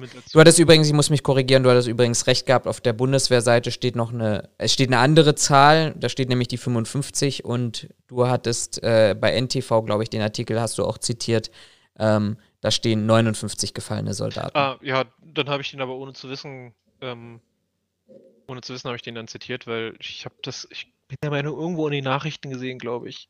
Bin mir aber nicht ganz sicher. Ähm, aber in Afghanistan, da sind sie ja auch eingeritten mit der Begründung Massenvernichtungswaffen. Und die hat man, ja, also ist ja. ja. inzwischen nachweislich, dass die Information nicht richtig war. Ähm, da ist ja dann, da hat ja der eine deutsche General hat ja dann noch den den, Tankla äh, den Tankwagen bombardieren lassen, wobei es ja zivile Opfer gab. Ähm, ob richtig oder falsch, will ich gar nicht diskutieren. Das, da gibt es mehr als genug Experten, die wussten, ob das richtig oder falsch waren. Aber so im Großen und Ganzen, so also gerissen haben wir nach meinem Dafürhalten nee. in dem Einsatz überhaupt nichts. Eine Veränderung der Kultur haben wir nicht herbeigeführt, weil meines Erachtens nach das geht nicht in 20 Jahren, wie du jetzt gesagt hast. Das musst du über Generationen machen. So, das Beispiel hatte ich mit einer Kollegin letztens. Ähm, Vor allem ganz kurz nur den Argument, du kannst ja eine Kultur nicht verändern. Also ne, ne, du kannst sie beeinflussen, aber die Änderung stellt kann, sich ja. dann halt erst über viele Generationen ein. Und ich habe in der Schule mal noch gelernt, dass eine Generation eigentlich so circa 50 Jahre umfasst. Okay, ich habe 25 gelernt, aber ah, okay. mehr, als, mehr als 20. Okay, ja gut, mehr als 20.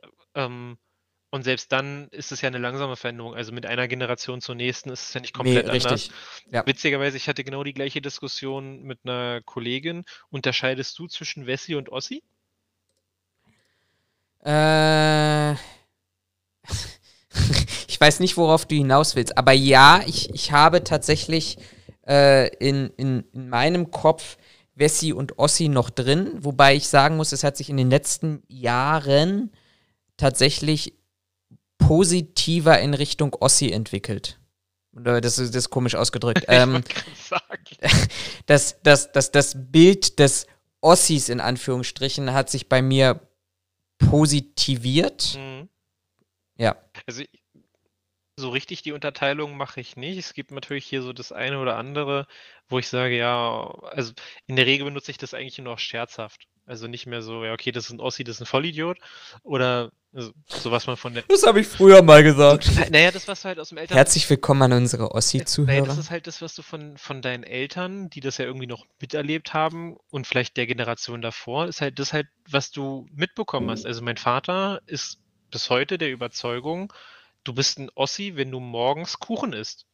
Weil das nur Ossis machen. Also der Ja, hatte. Ist ein- fett, wenn du morgens ja, der hatte, der hatte einen Versicherungsmakler, der hat, wenn er sich mit dem morgens irgendwie getroffen hat, wegen Versicherung besprechen, der hat morgens immer Kuchen mitgebracht. Mein Vater meinte immer, ach, heute kommt mein Ossi, der bringt wieder Kuchen mit.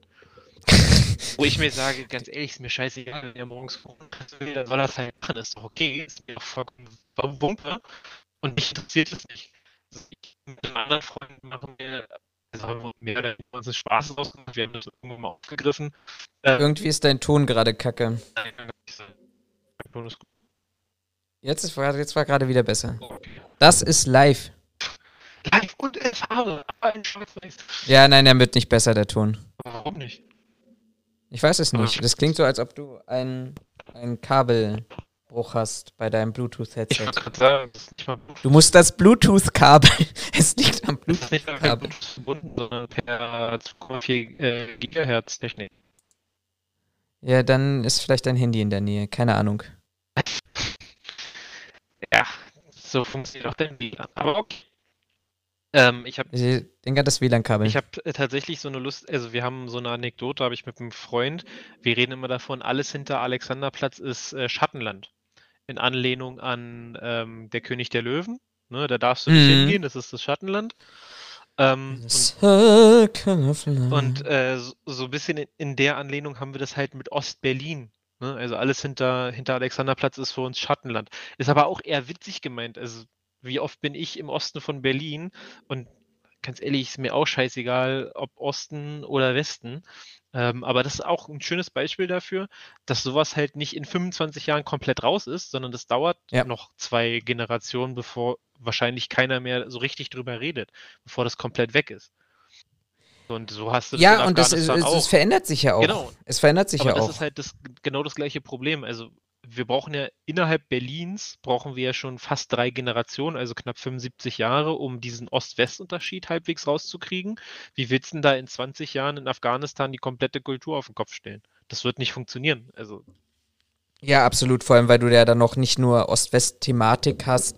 Und da ist ja unsere Kultur ja noch sehr nah dran, sondern da hast du ja auch noch religiöse Konflikte und eben genau, das wäre jetzt das ähm, nächste gewesen. Themen. Schiiten gegen Sunniten. Juden, genau. Und dann gibt es ja. dann gibt es ja noch Christen und äh, Ja, selbst bei den Islam, äh, selbst im Islam gibt es ja noch deutlich weitere kleinere Splittergruppen und die sind Ja. ja, alle.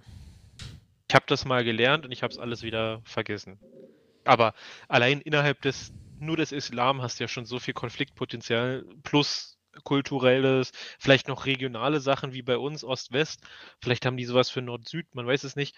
Ähm, aber wäre ja auch noch ein Punkt, so das klärst du doch nicht in 20 Jahren. Also nein, nein. man, man sehe sich den Nahen Osten an, also Israel und äh, äh, Palästina. Dankeschön. Ich war gerade beim Westfalen und ich wusste das nicht. Äh, und Palästina, Läufst du spazieren mit deinem Headset? nein, ich sitze an meinem PC. Weil jetzt ist gerade wieder schlechter geworden. Ach, ich sag's dir.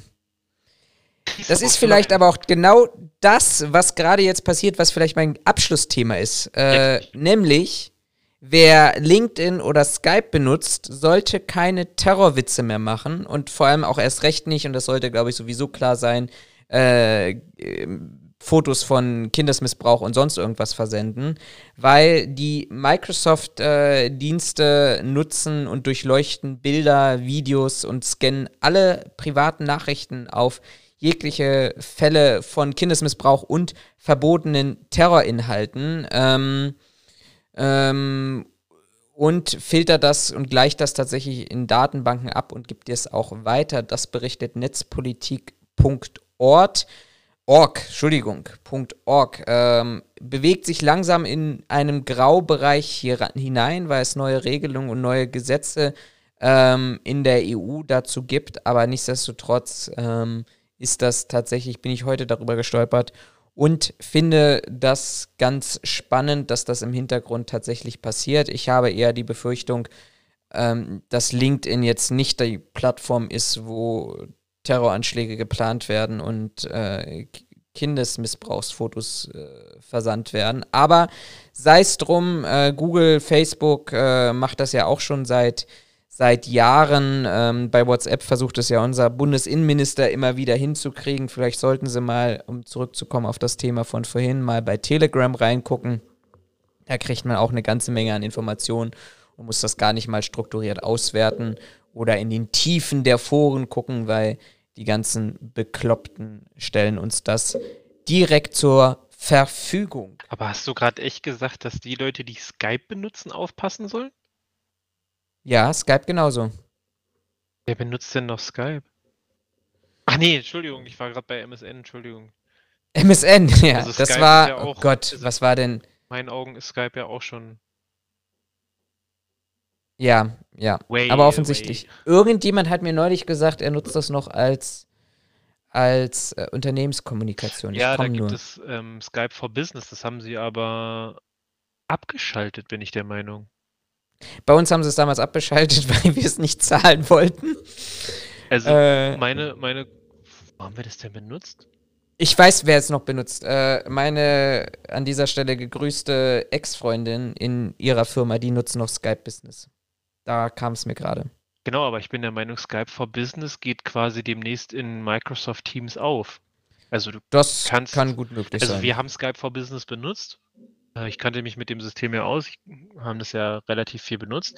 Ähm, und jetzt haben sie es bei uns nämlich abgeschafft, weil wir jetzt Microsoft 365 nutzen. Also Ja, und dann geben wir alle Microsoft unsere Daten und haben uns. Äh, stimmt, du hast recht. In, in zwölf Monaten war am 31.07.20 die Info, also im Juli wird Skype for Business abgestellt und geht über zu Microsoft Teams. haha. So gut.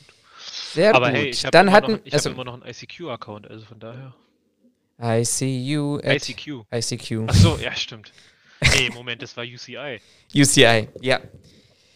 Damit haben wir heute auch noch in einer sehr, sehr spannenden, diskussionsreichen, aber das äh, macht uns ja an dieser Stelle auch aus. Das ist das Feuer. Nein, wie hat es deine, deine Freundin an dieser Stelle gesagt? Ähm, oder Bekannte gesagt, äh, diese Interaktion zwischen uns. Das ist der Reiz unserer kleinen Podcasts. Haben wir heute mal auf Bewe wieder Beweis gestellt, auch wenn das hoffentlich im Nachklang wirklich so klang, als ob wir uns mega krass vorbereitet haben. Das war heute fast alles komplettes Impro-Theater. Ähm, wir sind unglaublich gut offensichtlich, was das angeht. Ähm, das sollten jetzt, finde- das, das kommt jetzt drauf an, wie viele Leute sich den Podcast bis zum Ende anhören. schreibt mal, gebt uns mal ein Like nach oben, einen Daumen nach oben, äh, wenn ihr das Video zum Ende angeguckt Seit- habt. Wir müssen, wir müssen einfach mal Seit gucken, wann wie gibt es viele. denn ein Like nach unten? das, das ist positiv. Wie, wie, wie war denn das damals in, in, in, in, der, in der BMO gewesen? Das ist Negativkommunikation, genau. Der, der, der Wachschutz am, am Empfang ist Negativkommunikation. Ach so, Genau. ja, Entschuldigung. Wir, wir, Es wir, gibt keine wir müssen negative hier. Kommunikation. Es gibt keine negative Kommunikation. Ein Like nach unten klingt immer noch positiver als äh, Daumen runter. Also an dieser Stelle gibt uns ein Like nach oben. Ich erinnere da nur an die Ähm. Problematik mit den Diebstählen. Ja, könnt, Oh. könnt, könnt ihr dazu mal was veröffentlichen? Nein, also über Diebstähle berichten wir nicht. Dicker, hier werden Sachen geklaut. Wollt ihr nichts dazu sagen? Nein, das ist Negativkommunikation. Okay, alles klar. Wir sollten uns überlegen, wenn wir ganz viel Zeit haben, ob wir beide nicht zusammen mal über unsere Erfahrungen dort ein Buch schreiben. Das wird ein absoluter Bestseller. Meinst du? Das äh, glaube ich ja. Ich weiß nur nicht, ob in der Kategorie Fachliteratur oder Comedy. Vielleicht in beidem. Vielleicht in beiden. In diesem Sinne, ich muss habe ich ihm versprochen, äh, heute noch jemanden grüßen, nämlich meinen Friseur Musti, bei dem ich vorhin in der Mittagspause gewesen bin, der hier äh, sein Geschäft aufgemacht hat. Ich, so leer wie der Laden war, glaube ich nicht, dass er sehr lange äh, hier ähm, ja, bestehen bleibt. Aber Musti, wenn du das hörst, wahrscheinlich nicht, aber sei gegrüßt. Und ansonsten überlasse ich Raphael das letzte Wort. Ich wünsche euch alles Gute, bleibt gesund, bleibt anständig. Und dann hören wir uns wahrscheinlich in vier Monaten wieder. Ich muss es nochmal laufen lassen. Ich war jetzt zu schnell. Bleibt alles nur nicht anständig, dafür aber gesund. Wir hören uns, habt einen schönen Tag, Abend, Nacht, was auch immer. Bis zum nächsten Mal. Ciao, ciao.